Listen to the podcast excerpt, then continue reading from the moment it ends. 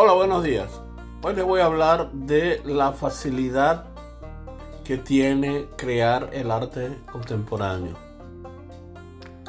Primeramente, para crear una obra de arte contemporáneo, tienes que haber nacido en el siglo de la contemplación del cuarto elemento natural, que significa la apreciación del arte como en sí total.